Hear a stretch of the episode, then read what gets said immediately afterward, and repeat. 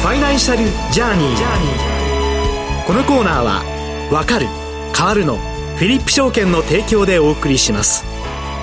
Your Partner in Finance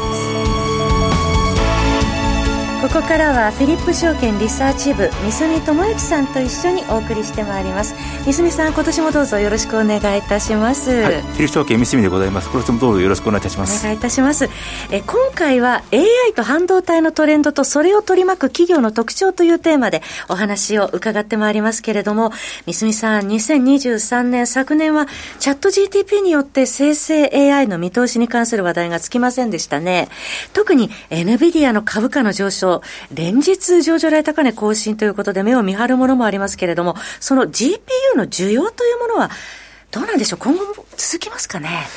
はい、そうですね。その NVIDIA の強さというものは今後も続くとは思うんですけども、はい、そこに他の企業が入ってくる余地が全くないというわけではないんですね。えー、まず AI にはですね、大まかにの学習プロセスと推論プロセスというものが2つはございます。はい、で学習というものはですね、えー、この大量のデータからその特徴だとかパターンというものを見つけ出すプロセスなんですね。はい、でそれに対してその推論プロセスというものは、ええ、その学習の終わったデータに対して、うん。えー、その例えば具体的に判断をするとかですね、はい、生成 AI であればその文章や画像、音楽といったものを生成するプロセスになります。はい。この学習プロセスと推論プロセスというものをすべてクラウド環境でやってしまうという考え方とですね、ええ、もう一つは推論プロセスの部分だけをですね、スマホだとか PC だとか、えー、と個人や会社のですね、端末でやってしまうという考え方は2つはございます。はい。もうこの、えー、が周辺、PC だとかスマホでやるのはエッジコンピューティングといいまして、えつまり中央集権か、それとも周辺に分散されるのかという、うん、そういう2つの違いがございます、はい、これあの、使われる半導体にも学習と推論だと違いあるんですか？そうですね、その学習プロセスというものは、この NVIDIA の GPU を使ってですね、はい、特にその大量の特徴数をですね、はい、あの一度に同時並行で処理しますので、はい、GPU が非常に向いているんですけれども、なので、もう学習プロセスの GPU、これはもう NVIDIA の独壇場なんです。はいですが、推論プロセスではですね、えこの論理を組み立てて複雑に計算をしていく必要がございますので、えですので、複数機能を束ねたシステムオンチップというものを使うんですね。はい、そのシステムオンチップには、例えば、うん、えー、と CPU だとか GPU、データプロセッシングのための DPU に、それからニューラルプロセッシングユニットという学習に向いたですね、はい、AI 向けのですね、半導体も今できてるんですね。で、この SOC チップはですね、えー、スマートフォンや PC に搭載されるものもあればですね、はい、例えば自動運転車やロボットに組み込まれるカスタムチップというのもございますので、えー、まあ、ここにはですね、各半導体ベンダーが参入する余地がございます。あそういうことですね。まあ、そのクラウドとエッジですね、2つのアプローチがあるということ、えー、よく理解したしたんですが、このどちらが AI に有利ですとか、今後エッジの方に、えー、系統していくっていった、そういったトレンドっていうのはあるんでしょうか？まず基本的なこととしてですね、私は認識しているのはですね、えー、この生成 AI というものはですね、はい、その一般的な個人端末で使えるようになった基礎を作ったのはスマートフォンだったと言えるんですね。はい、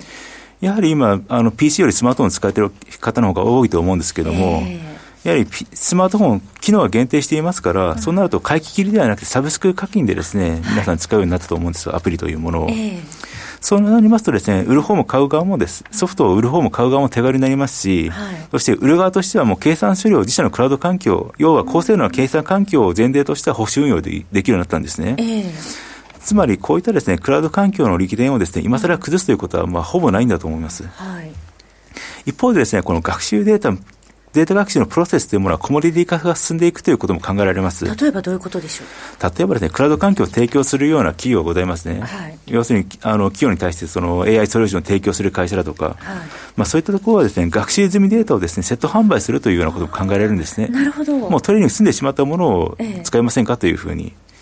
もうこれは常に Amazon AWS、あのウェブサービスなんかやっていたりしますので、はい、まあそういったところでもすでにその流れはできているんですね。うん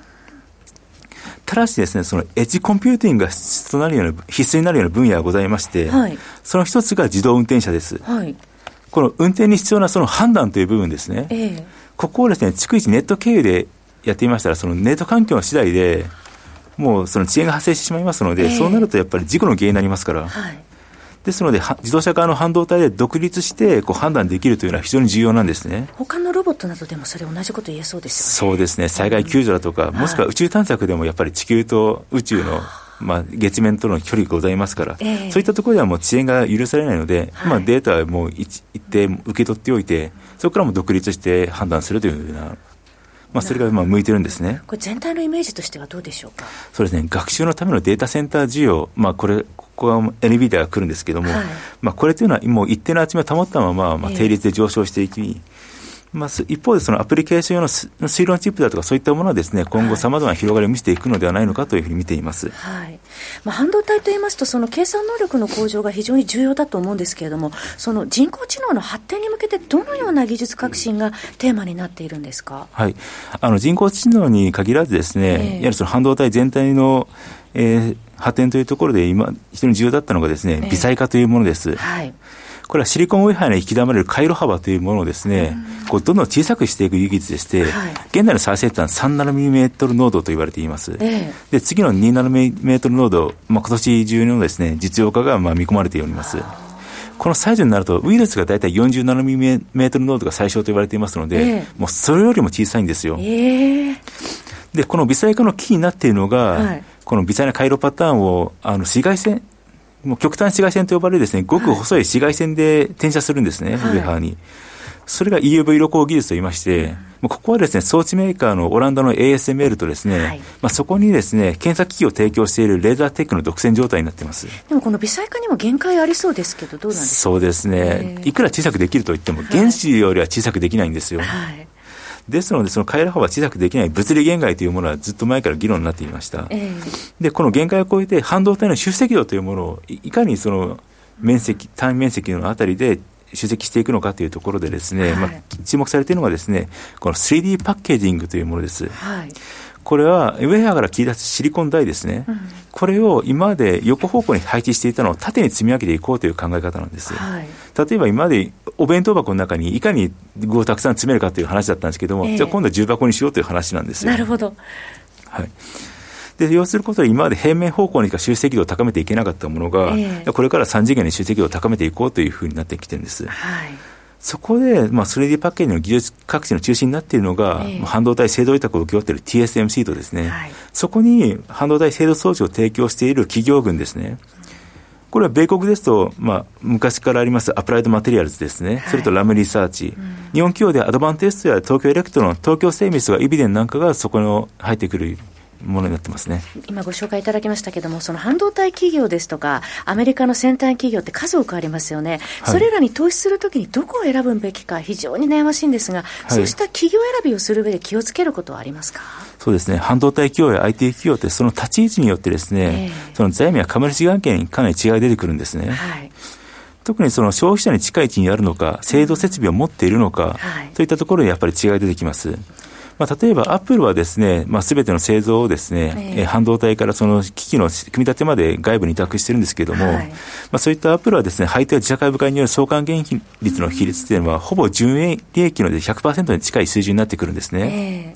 ー、もうこれは iPhone というものをですね、在庫、数日を売りさばくことのできるアップルだからこそできると言えます。はい一方で半導体製造大手であるアプライドマテリアルですね、これ、アップルと同じく大体25%から30%台の営業利益率を出しているんですけれども、はい。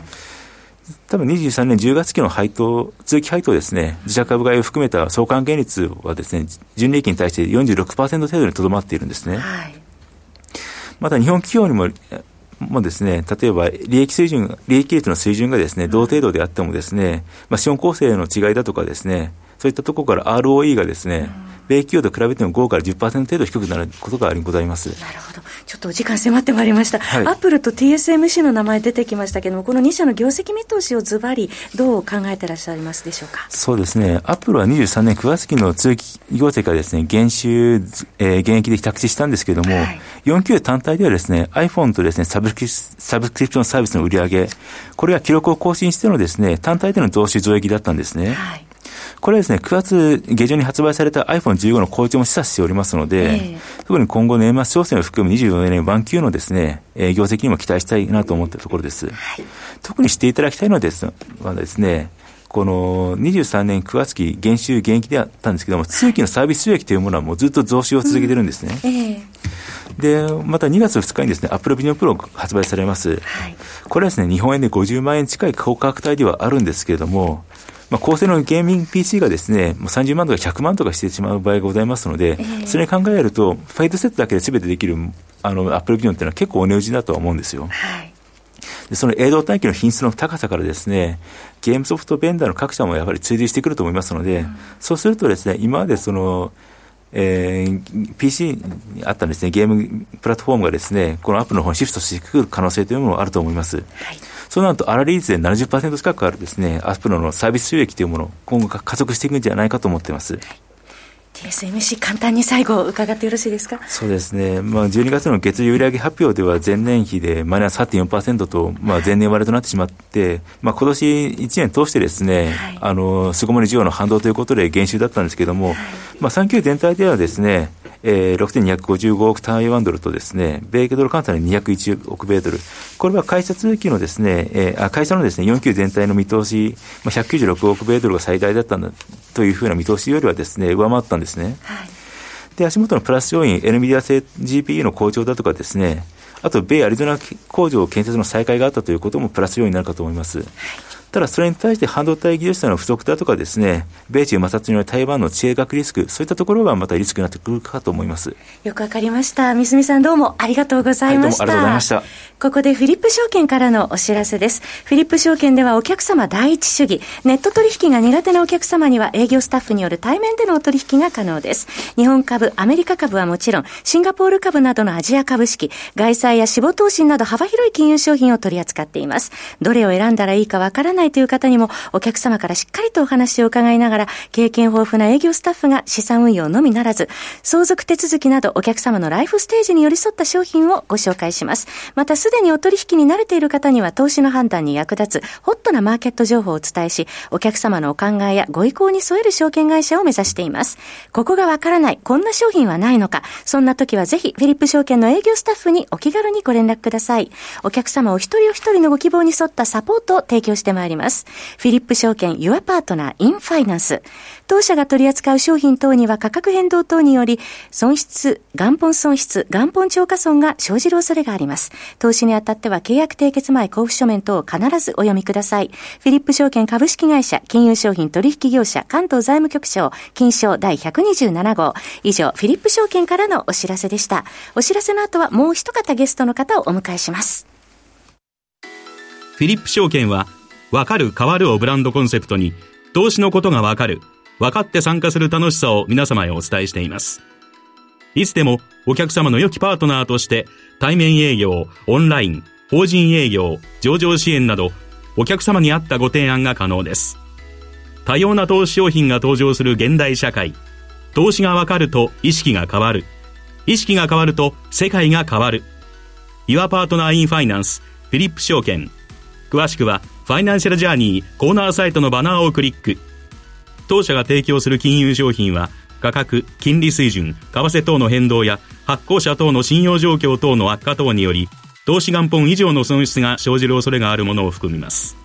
契約締結前交付書面、または、目論見書をよくご理解の上お取引ください。フィリップ証券株式会社、金融商品取引業者、関東財務局長、金賞第127号。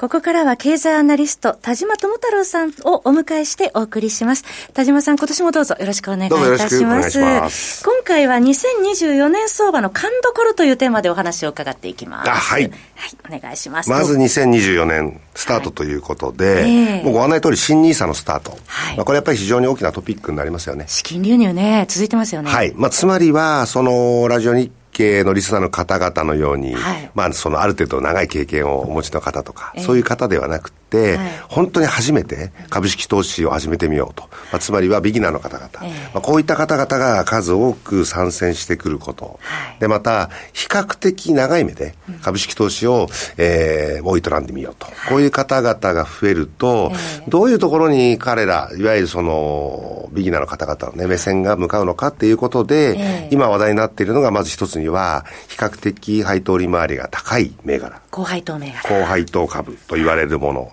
まあ、これと、もう一つが、ご案内の通り、まあ、昨年非常にあの数多く行われた、株式分割を実施した銘柄。えつまり、かつて非常にあの、やっぱりね、一単元あたりの投資金額が大きくて、まあ300万とか500万とか、えー、で、なかなか一般の個人投資家には手が出せないよと、まして NISA の枠ではとても買えないよと、まあ言われるような、えー、銘柄っていうものが、まあかなり株式を1株を3株とか5株と分割した結果、えー、非常に手の出しやすい価格帯になったことによって、まあ、もちろん新 NISA の導入に合わせて各企業も分割を実施したということになるわけですけれども、はい、まあ、昨年1年間だけでもですね、えー、まあ、それこそ分割実施企業って162社、はい、まあ、特にやっぱり12月駆け込みで30社、で、今月もまた2月も3月も、まあ、特に3月あたりは比較的多いんですけれども、はい、まあ、新たに分割を行うってことは、今まで手が出せなかった。結果、はい、目が向けられなかった投資家の方々が、改めてここからそういった銘柄に目を向け始めるっていうことは、やっぱり非常に大きなトピックだと思うんですね。例えば高配当株だってたくさん配当もらえるからって、その分株価下がっちゃったら意味がないじゃないっていう方もおられるんですけど、い。やいや、より多くの方が比較的利回りの高い銘柄に目を向けるということ自体が、その一般の投資家、またビギナーではないまあ、いわゆる百戦錬磨の方々にとってもですよ、はい、やっぱり買い材料ということになるということは、やはり改めて認識しておきたいですよね。魅力ですね。それから田島さん、昨年末ご出演の時に触れていただきましたけども、この半導体に関するテーマ、はい、あの、年末からたくさん出てきてますけども、これどうそうですね。まあ、これもご案内の通り、いわゆる半導体需給っていうのはシリコンサイクルと言われて、3年から4年ぐらいごとにですね、えー、えー、ぐっと盛り上がったり、または低迷したりと。まあ、そういう意味におきましては、昨年は低迷の時期だったというふうに言えるし、えー、まあ、逆に言えば今年はそこからぐっと持ち上がってくる時期と。まあ、いうふうに考えることができると思いますし、はい、まあ、特に今年の4、5、6月期あたりは、はい、より明らかに鮮明に好転し始めるというふうに見てる向きが市場でも多くて、はい、まあ、半導体メーカーで構成するところの世界半導体市場統計、まあ、これによりますと、24年今年の市場規模は、昨年比でもって13%増の5883億ドルと、まあ、こういうふうに見積もられているわけですね。まあ、その結果として昨年、例えばもう11月には、えっと、その半導体メモリの代表格で、データの一時保存に用いるところの、はい、えー、DRAM の価格っていうのが2年ぶりに上昇したりとか、また長期保存に用いるところの難度型、はい、フラッシュメモリーの価格も、やはりこれも本当に逆たぶりに、はい、えー、上昇に転じてきたと。まあ、こういうようなこと。また皆さんがよくご存知のパソコンの中に入っている、はい、まあ、例えばハードディスクドライブとか、またはあの SSD ですね。はい、まあ、ソリッドステートメモリー。こういった価格も底打ちしてきたと。まあ、いうようなことで、今年は非常に半導体にとって明るい年になると、まあ、いうことは言われていますし、はい、まあ、その先駆けとして今足元であの、ラスベガスで行われている CS2024。ええこの話っていうのが話題になってますよね。そうですね。はい。先ほど三角さんも触れておられたように、うん、特に NVIDIA であるとか、またはその対抗馬となり得るですね、AMD、はい、えー、アドバンストマイクロデバイスス、まあ、こういったところが最先端の、特に今生成 AI 向けの半導体、このチップを作ってると。まあ、群雄割拠なわけです。うん、ですから、NVIDIA も AMD も台湾 TSMC に製造を委託する。はい、ってことは、どっちが勝つか分かんない。まあ、ここはリスクですよね。逆に言えば、どっちが勝っても、その部材提供っていうものの数量はこれから増え続けるっていうのは、先ほどもご紹介ありましたけれども、東京エレクトロンとか、